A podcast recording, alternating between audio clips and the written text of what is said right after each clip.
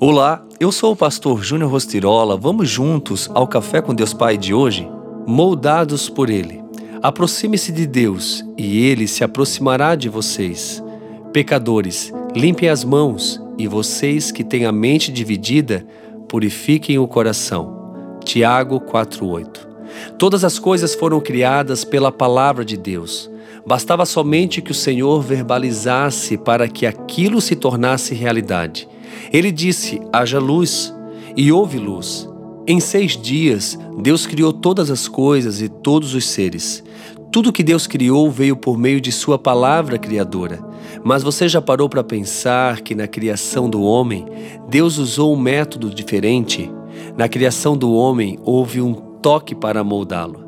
Deus tocou a terra, deu forma ao barro e então soprou nas narinas do homem o fôlego de vida. Diferentemente da criação das demais coisas, a criação do homem pressupõe intimamente a uma atenção especial do Criador. Deus nos criou para termos um relacionamento com Ele. Isso é maravilhoso.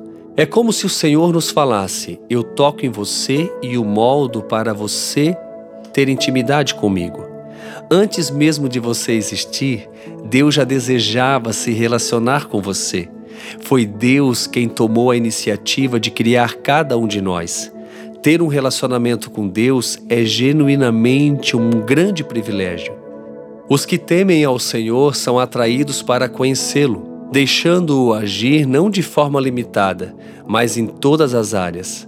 Na intimidade, Deus é participante livre para nos moldar em qualquer área ou circunstância da nossa vida.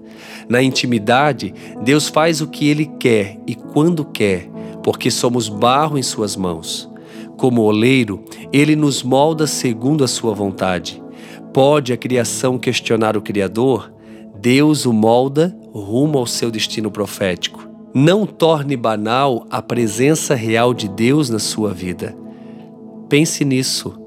Entenda que Deus está presente em todos os momentos e tudo que Ele quer é te moldar para um propósito muito maior do que você imagina. Fique com Ele, tenha um excelente dia e receba o meu abraço.